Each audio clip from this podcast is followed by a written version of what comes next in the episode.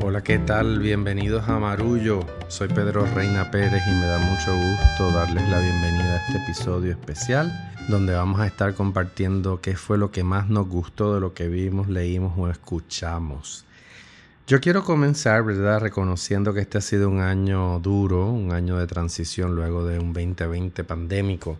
Y en, en, mi caso, pude regresar a la lectura de largo aliento, algo que no pude hacer en el 2021 porque con las ansiedades que vivimos me dediqué a leer sobre todo periodismo y poesía. Pero este año he podido leer más que el año pasado y me di cuenta que una de las cosas que más he estado leyendo es no ficción en la lista de libros que les voy a presentar no tengo ninguna novela, aunque hay uno que se lee como si fuera uno. Y ese libro es El infinito en un junco de Irene Vallejo. Irene Vallejo combina erudición y gracia como contadora de cuentos en este libro que es una historia de los libros desde la antigüedad hasta el presente. Es uno de esos libros que se puede comer con cuchara, que lo va a disfrutar muchísimo.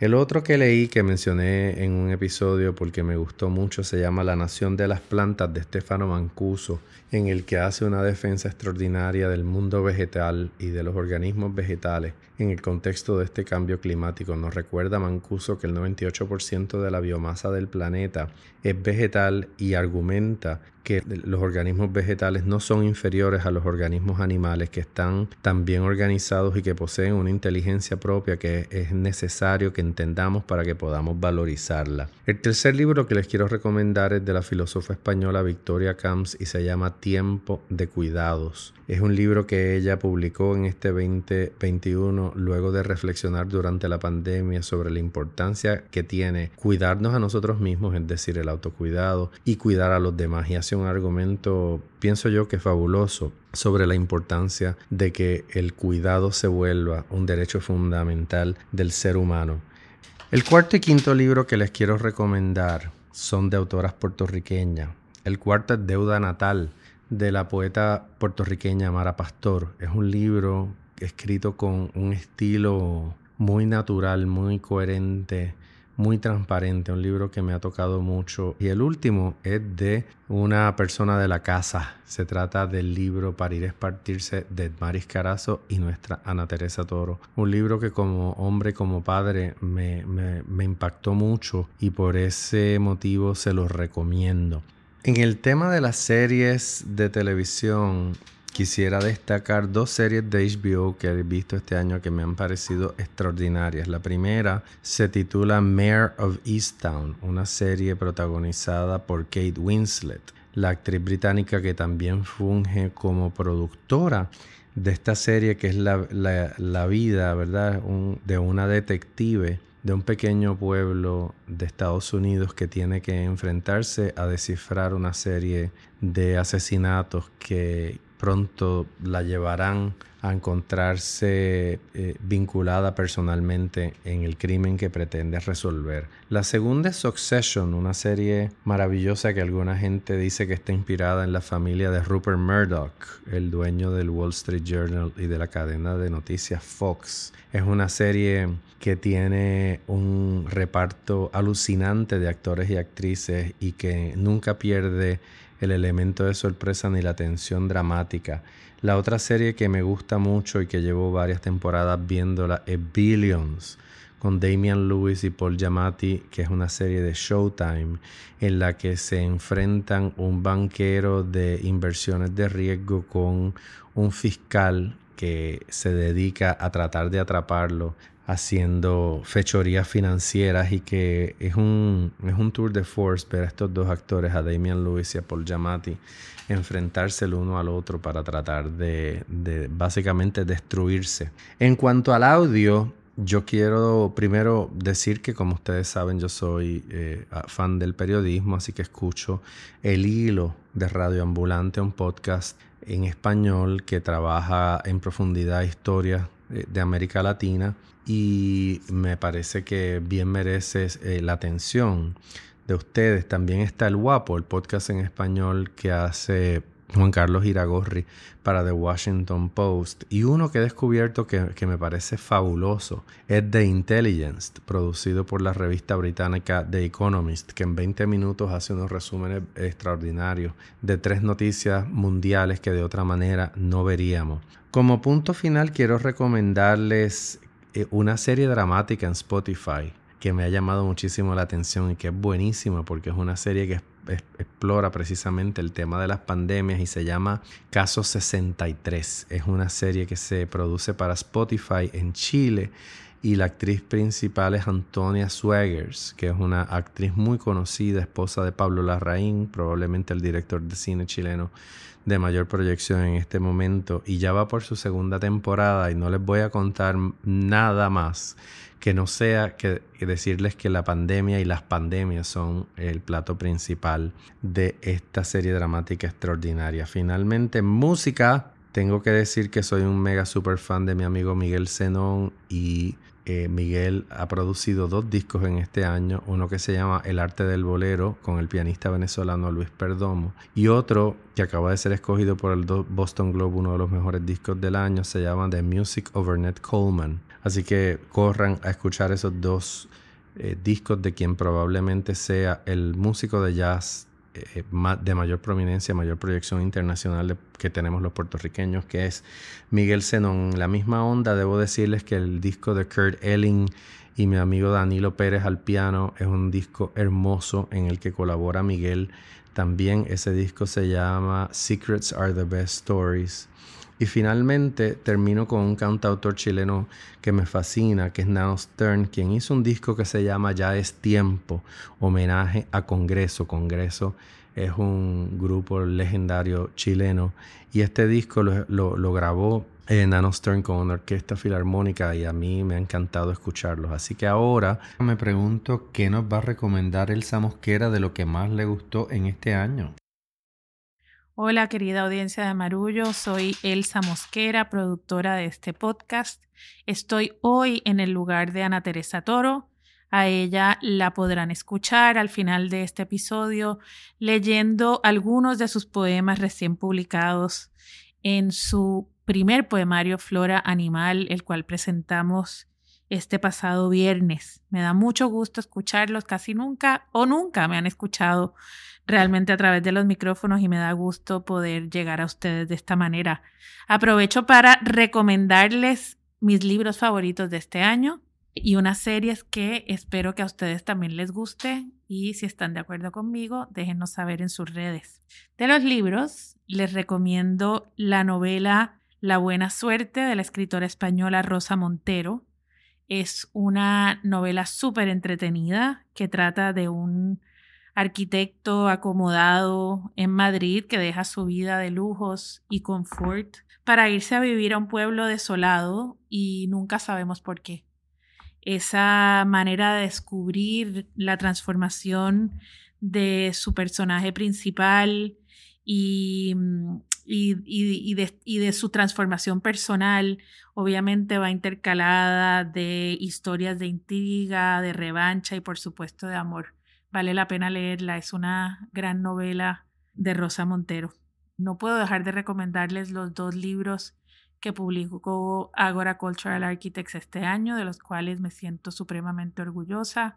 Creo que ya hemos hablado de ellos en este podcast. Uno es un libro de cuentos de Silverio, Viajes, Palabras y Velas, y obviamente el poemario de Ana Teresa Toro, Flor Animal, que escucharán más adelante algunos de sus poemas. De series, quiero recomendarles dos series. Una es Broadchurch de, de David Tennant y de Olivia Colman. Ella es la protagonista de la serie The Crown de estos pasados episodios. Es una serie que empieza con la muerte de un niño en un pueblo ficticio de Inglaterra que afecta realmente a todos los habitantes del pueblo y cómo eso se va desarrollando. Cada episodio nos trae algo más inesperado y es una serie que uno no puede realmente dejar de ver. Además, tiene unos paisajes impresionantes y su escritura, su, su humor son vale la pena verla. No es una serie nueva, pero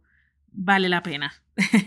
y para finalizar, quiero recomendarles la serie Insecure de HBO de Issa Rae. Es una serie de episodios cortos que van entre el drama y la comedia. Es una serie verdaderamente hermosa, complicada, pero sobre todo es una serie que pinta claramente la cultura contemporánea afroamericana. Explora relaciones, situaciones, sus actuaciones son extraordinarias y, y para mí ha sido maravilloso verlo desde la naturalidad y de explorar esta cultura que muy pocas veces nos traen a la televisión con tanta claridad y con tanta honestidad. Así que Insecure de HBO. También quiero decirles que estén pendientes de nuestras nuevas publicaciones, podcasts que saldrán el año 2022 dentro de nuestra familia de Ágora.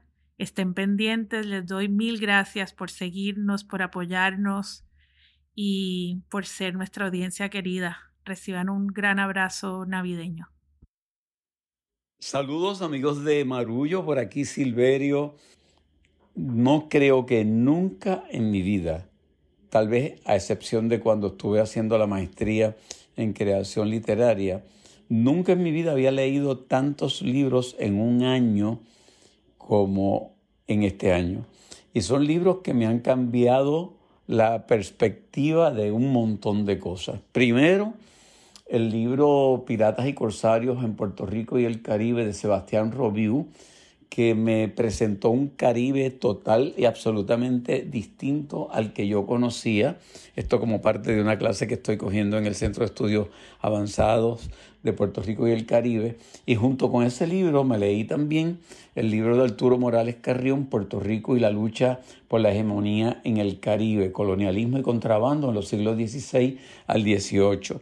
Esos dos libros se complementaron para darme a mí una perspectiva que, tengo deseos de hacer algo en algún momento, eh, posiblemente un libro, que de forma sencilla explique lo que entendí de ese Caribe que tanto desconocemos.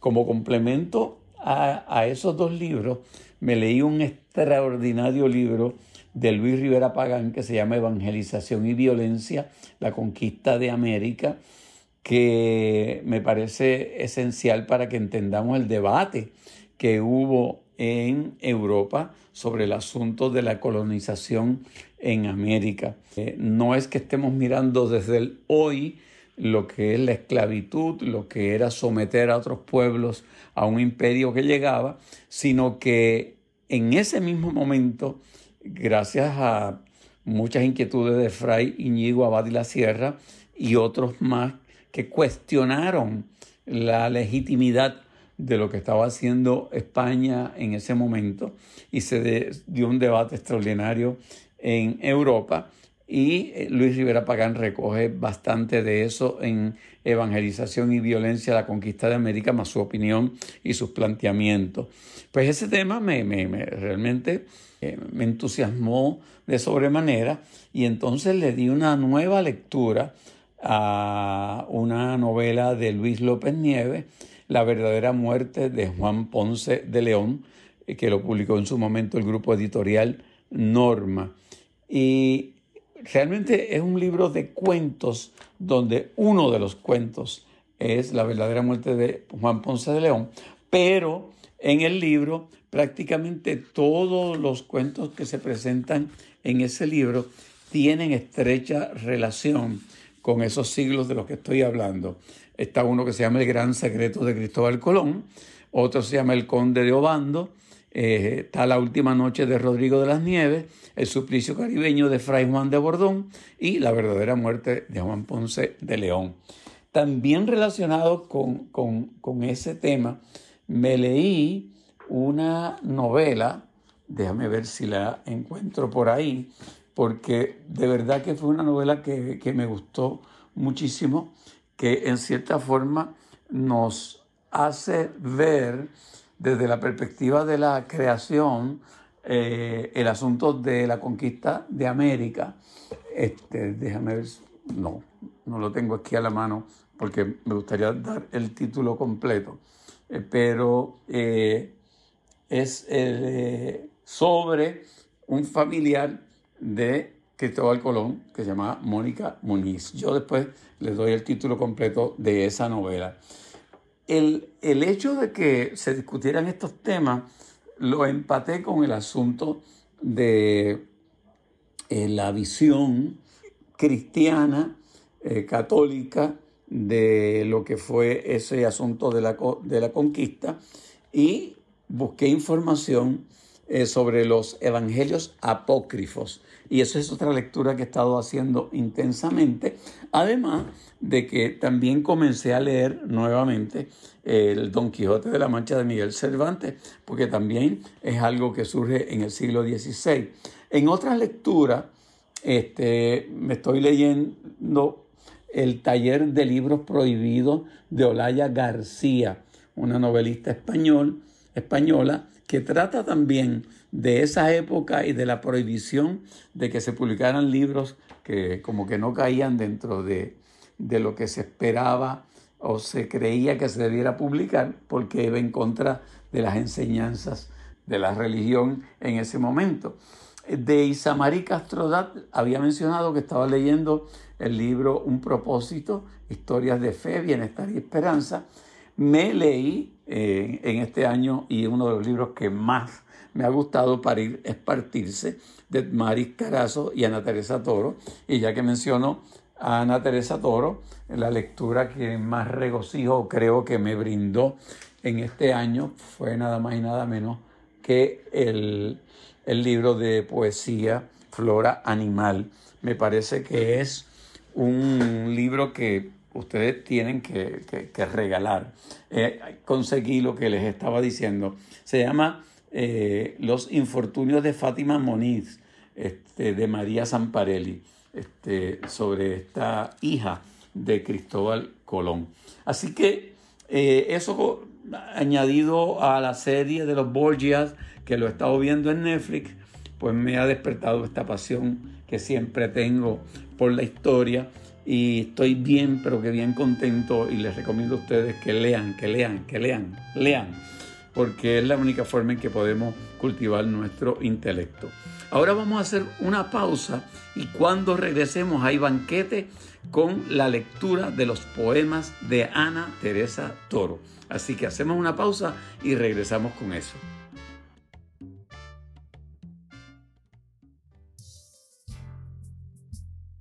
Bueno, y quiero decir que un amigo marrullero, Wilfredo Míguez, nos obsequia su legado en su cumpleaños Quiero decir que mi Wilfredo Míguez es abogado y contador público de profesión, pero toca la trompeta y escribe libros también. Y hoy, por motivo de su llegada al séptimo piso, ya yo llegué y es chévere. Quiere regalarnos su música y sus libros. Así que escucha y deleítate con su música a través de Spotify.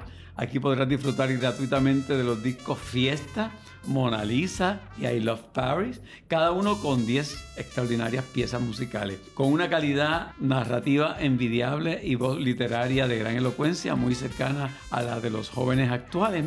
Miguel nos comparte la novela Isabel, una historia que no se podía publicar, inspirada en dos historias de la vida real en la que convergen el amor, la pasión y la violencia en el mundo particular de la música puertorriqueña del Caribe y Nueva York. Y la novela La Fraternidad, en la que Miguel explota el asedio, la guerra, el misterio y la pasión que rodean a una familia perseguida por el IRS desde Washington DC a Cuba. Puedes descargar ambos libros en formato PDF para tu disfrute en el sitio web www.wilfredomiguez.com www.wilfredomiguez.com Aló, aló, aló, ahí, ahí más o menos sí, está medio... Más, o menos. Como que no quiere cooperar el, el micrófono. Bueno, si no, pero si me escuchan, pues, si tú quieres, lo usamos así. Bueno, pues les damos la bienvenida y les damos las gracias a todas las personas que, este, se dieron cita aquí hoy para celebrar el nacimiento del primer poemario de Ana Teresa Toro, Flora Animal. Eh, ella me pidió que la acompañara hoy básicamente para tener una conversación. Nosotros somos amigos desde el primer año de universidad. Nos conocimos allá en la UPI, en Río Piedra. Estábamos precisamente rememorando eh, en, allá en el edificio de estudios generales, en, no me acuerdo ni qué año era, este, pero no viene al caso. Y desde entonces, pues la vida nos ha llevado a, a ser cómplices en muchos proyectos y, y a ver eh, la evolución de, de cada uno en, en, distintas facetas. Y pues ella me pidió que, que, conversáramos hoy sobre, sobre el libro, hacerlo de una manera más casual, eh, aprovechando que estamos aquí en su casa, en su pueblo. Así que, no sé, ¿quieres cómo empezamos. Yo eh, quería contar un poquito, que ya me había pedido también, eh, de la experiencia de, de haber leído eh, el libro. Tuve el, privilegio de estar entre las personas que, que, le dimos esa lectura antes de que el libro saliera.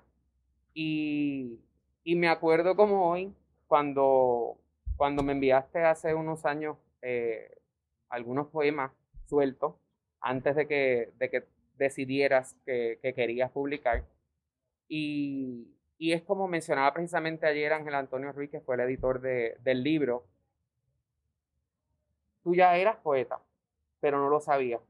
Tu poesía siempre ha estado en todo lo que tú escribes, eh, tanto en tus trabajos periodísticos, en las crónicas, en la novela, en las columnas de opinión, porque, porque sí, porque te sale de, de la yema de los dedos, como dices en un momento dado. Eh, así que para mí no fue una sorpresa ver que, había, que, habías, trabajado, que habías trabajado poemas. Obviamente la poesía es un, es un género bien íntimo, donde, que nos permite decir unas cosas que a veces eh, la prosa no nos permite. Y yo creo que para mí ese descubrir cómo, cómo transformaste en palabras los sentimientos y, y distintas etapas y facetas de, de, tu vida y a la vez donde se ve reflejado eh, las facetas de nuestras vidas, porque nos vemos en, en, en, el libro, es algo bien bonito y me parece un regalo maravilloso. Así que eso es como el, el comentario que, que, podría hacer con relación al libro. Y pues nada, ahora pues lo que quiero es hacerte preguntas para que, para que la gente sepa también un poquito de, del libro y del proceso, eh, dónde y cómo nace tu flora animal. Pues yo voy a, voy a intentar esto porque, no sé, a lo mejor ayuda un poquito, me lo pego así como, como, reggaetonero y a lo mejor logramos eh, que se oiga un poquito más allá. Sí, beba, muy bien. Gracias, Pablo, gracias por estar aquí. Antes, antes de ir a, a contestar tu pregunta, quiero dar las gracias a Ágora por haber publicado este libro. Quiero dar las gracias a la farmacia San José y a Beba Rivera, sobre todo cómplice de todo este proceso. Quiero darle las gracias a mis padres, Ana Milagros Ortiz y Ramón Toro, que siempre me han apoyado en, en este camino de la escritura. Y también, eh, obviamente, a mi esposo Modesto Lacén, que estuvo en todo el proceso de escritura de este libro. Quiero reconocer la presencia de una amiga muy querida de la escuela, Jennifer Cintrón. Gracias por estar aquí, Jennifer, eh, del Jardín de Jenny, allí puede conseguir su pasco y cualquier otra planta que necesite esta Navidad, claro que sí, pero tenía que decirlo porque es una amiga que además eh, siempre nos ha unido el amor por las palabras y agradecer la presencia de mi tío Javier y Titi Chete, que, que siempre han estado conmigo en, en cada paso del camino y, y, su apoyo es invaluable para mí. Así que dicho, dicho esto, pues quiero contestar tu pregunta. Este libro eh, nunca lo imaginé como un libro de poesía, ni siquiera imaginé jamás escribir poesía.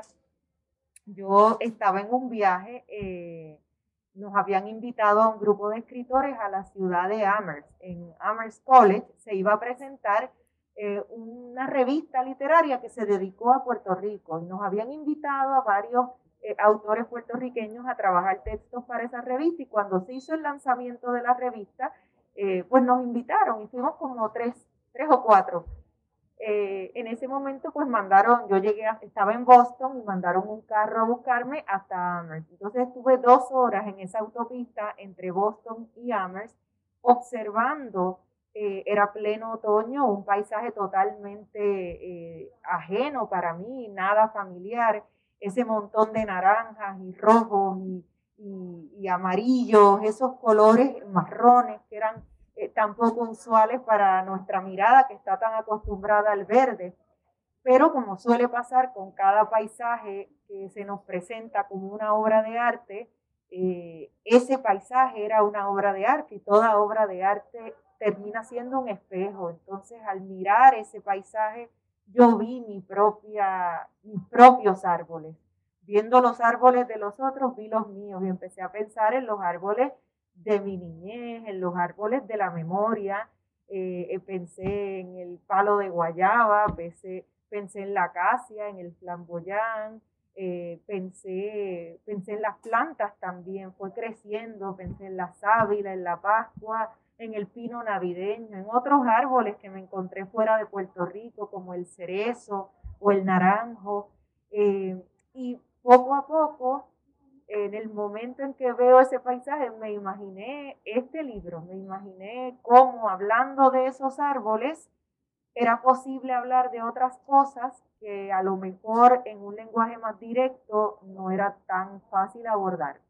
Entonces, en ese momento, cuando llegué a la ciudad de Amherst, ya no me quedaban ganas de, de escribir ni de hablar de nada de lo que tenía que hacer allí. Lo que quería era sentarme a escribir y así lo hice. Llegué a la, a la, al hotel donde nos íbamos a quedar y me senté y empecé a escribir. Y luego, esto fue en el 2018, luego ese trabajo llegó a uno, ese trabajo es lo que es hoy la primera parte del libro.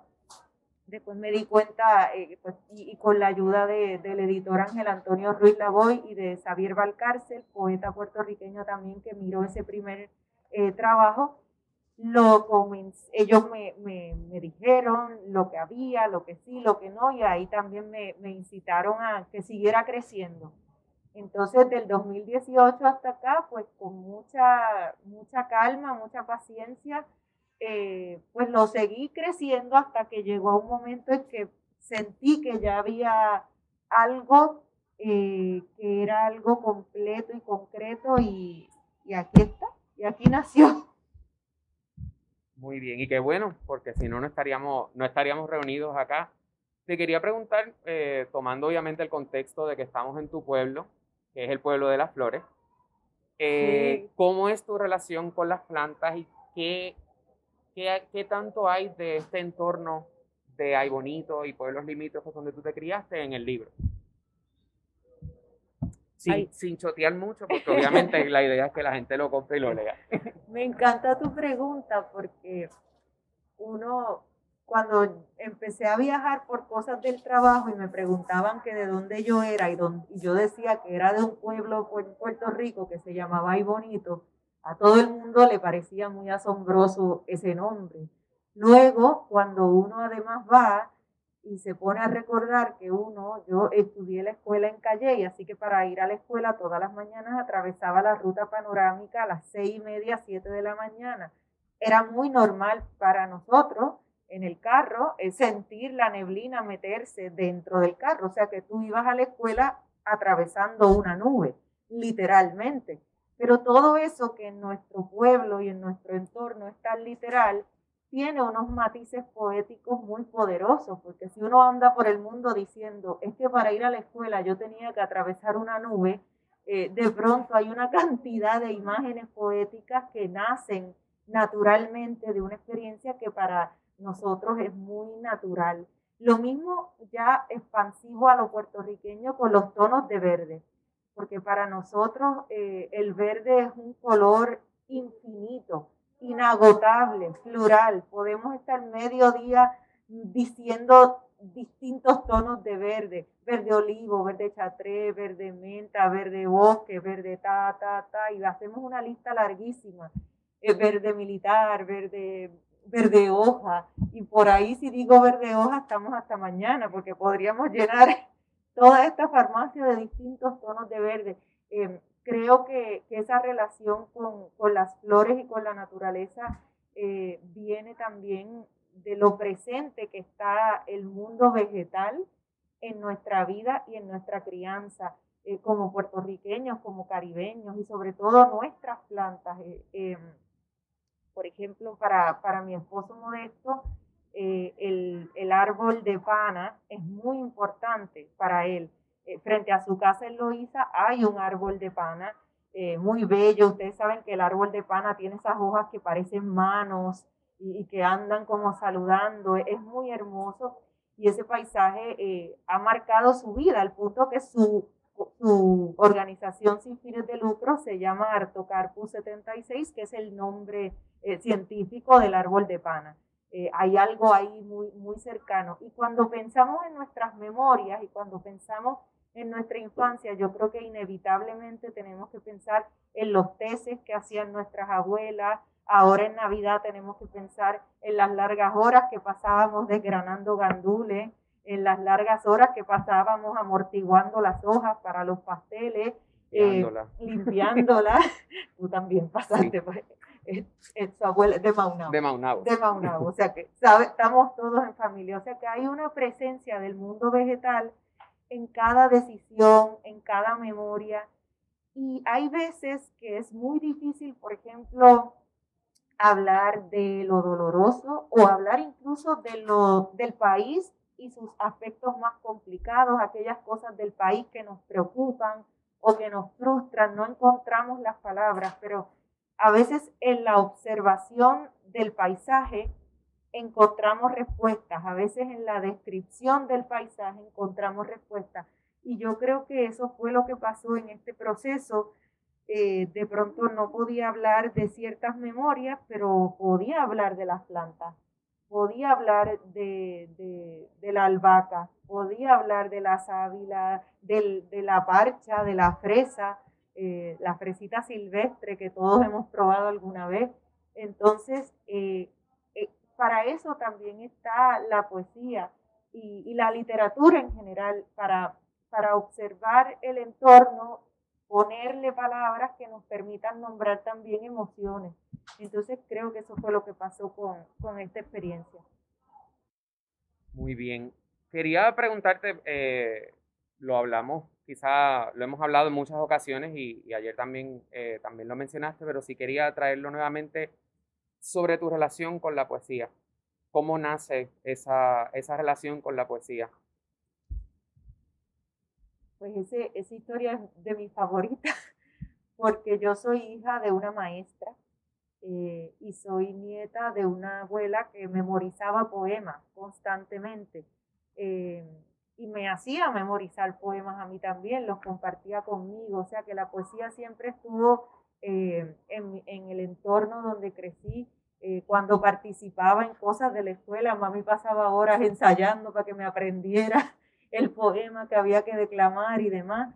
Y eso siempre estuvo presente. Luego, de niña, sí, tuve experiencia escribiendo poemas en la escuela eh, y tal. Y luego, pues como, como todo joven que empieza en la escritura, pues ensaya uno, ensaya uno la vida leyendo. Y claro que uno leía, bueno, me acuerdo de las postales que yo venía a esta misma farmacia a comprar para los novios imaginarios que tenía en la escuela superior.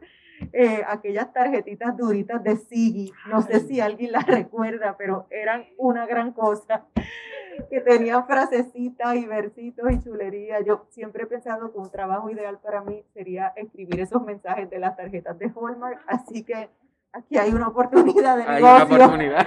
oportunidad de negocio importante. Pero bueno, el punto es que uno también cuando empieza a leer poesía, y me acuerdo que tuve una gran eh, maestra en la escuela, eh, Carla Minet, que, además de darnos periodismo, me dio español, y, y Ana Merli, y Boniteña también, que, que una maestra maravillosa y ellas pues nos ponían a leer y a veces uno, como era tan joven, no había vivido casi, pero tú leías esos poemas y tú decías, ay Dios mío, yo quiero vivir un amor tan intenso como el que describe este poema o quiero, quiero sufrir más que lo que ha sufrido este porque suena tan desgarrador y, y la poesía siempre te hace sentir tan viva.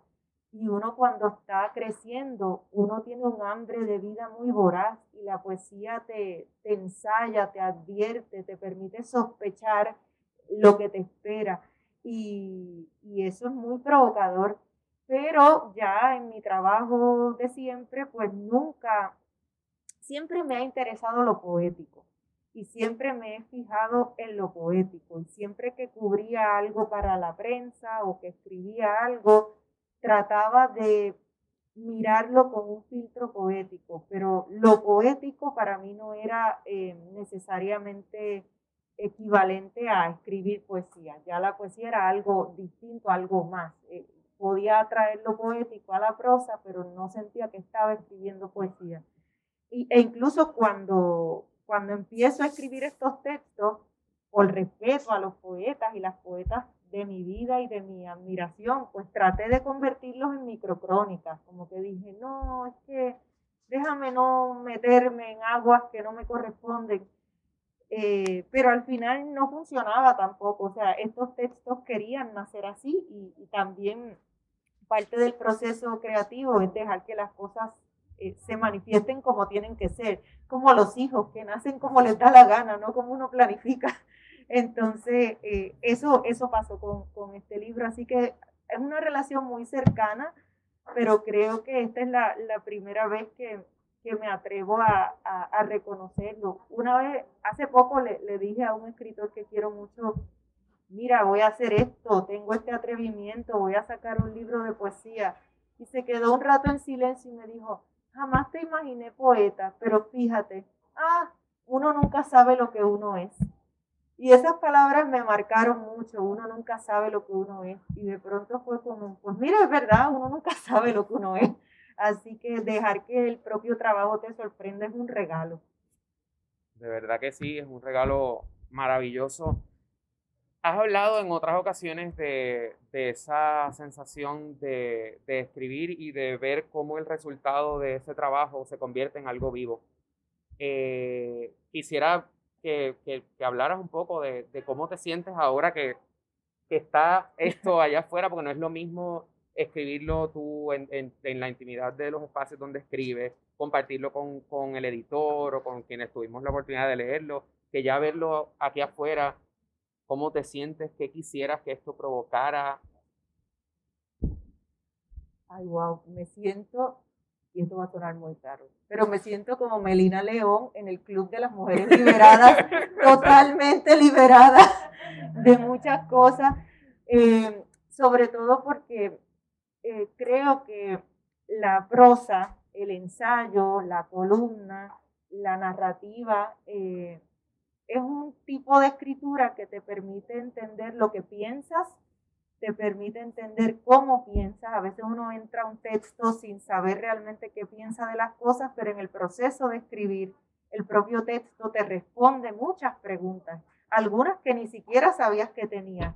Y, el proceso de escribir se vuelve bien, bien divertido incluso. Yo no escribo con sufrimiento, yo no, a, a mí no me, me causa gran tragedia eh, la escritura. Hay veces que es más pesado que menos, pero yo escribo desde el placer y desde el gozo y para mí tener tiempo de sentarme a escribir, o sea, no comulgo con esa idea de que para hacer buen arte hay que sufrir insoportablemente. Creo que hay buen arte que puede salir del sufrimiento, pero también del placer. Eh, así que no, no, no tengo, no escojo ese camino. Eh, respeto quien así lo crea, pero, pero no es lo que profeso pero la, escritura de narrativa pues, pues es más cerebral. La escritura de poesía me sirve para saber lo que siento sobre las cosas eh, y entender, hay, hay veces que uno sabe que hay problemas en la vida o historias del pasado o, o relaciones que uno tiene con el país, que uno dice, pues yo no sé, esto, esto como que no tiene solución pero me sigue molestando. Y a mí, por lo menos, cuando algo me sigue molestando y me duele, es porque no lo he entendido. Porque no lo he entendido. Y cuando lo entiendo, aunque no esté en mis manos cambiarlo, el proceso de entenderlo me da una paz extraordinaria. Entonces, muchos de estos poemas, eh, sobre todo los más políticos, y hay algunos que parecen eh, muy personales, pero son mucho más políticos que personales y viceversa. Hay unos que parecen más políticos y, y terminan siendo más personales.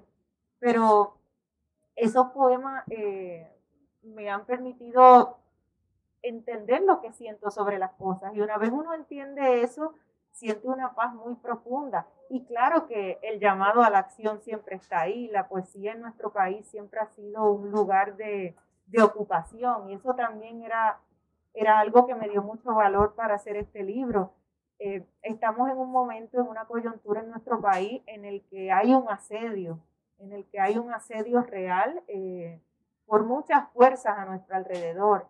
Entonces, en la poesía, eh, las artes, la cultura son espacios de, de ocupación, son espacios de, de, de, resistencia y son espacios de, acomodo. Entonces, nuestros poetas siempre han nombrado las cosas y al nombrar las cosas nos apropiamos de ellas. Entonces, eh, yo tenía esta urgencia de, de hablar de nuestras plantas en nuestro lenguaje, en nuestras referencias, en nuestra familiaridad, también para, para aportar un grano a, a, la apropiación de nuestro espacio, de nuestra identidad, de nuestro país, que en este momento está tan asediado por, por tanta gente que, que, como decían en aquel chat, quieren un futuro maravilloso, pero sin puertorriqueños. Entonces, contra eso también eh, uno, uno trabaja sin darse cuenta. De pronto uno ve el libro y uno dice, ah, qué bueno, qué bueno, porque esto llega también a, unirse a esta ola de, de espérate, esto es nuestro. Regale un poquito del libro. Déjame ver. Vamos a ver qué, puedes leer. Bueno, como aquí hay gente de plantas, y como aquí está mi mamá, que sabe más que yo de plantas, voy a leer el poema a la Pascua. El poema a la Pascua, que además es cortito. El libro se divide en tres partes. Eh, la primera es como los árboles, la segunda es como las plantas y la tercera es como la tierra. Y obviamente pues va literalmente eh, hacia las plantas, los árboles y al final la tierra pues es la tierra, el país y también la tierra física, el cuerpo eh, como tal. Así que dice así el, el poema de las Pascuas. Vamos a ver si Nicanor acepta esta situación. Está cansado, mi amor, está bien, está bien. Ha sido mucho, está bien. Bueno, pues uno más y, y vamos para allá. Dice así. Siempre se me mueren las Pascuas, no llegan al verano. No sé si las ahogo de tanta agua o las seco de tanto olvido, pero nunca pasan de la primavera tras la inmensa florecida de diciembre. En mi casa siempre se regalan Pascuas. Vamos al jardín de asomante a comprarlas. Las elegimos como si importara, como si verdaderamente pudiéramos distinguir y adjudicar valor a la belleza, como si la Navidad dependiera de la flor. Mi madre siempre me regala una y prometo salvarla y siempre fracaso y siempre me perdona y al año siguiente me regala otra. A ella siempre le duran porque ella siempre está allí. Yo nunca he aprendido a estar. Nunca entendí que cuidar una Pascua requería una cierta forma de inmovilidad. Ahí está la Pascua. Muchas gracias por estar aquí.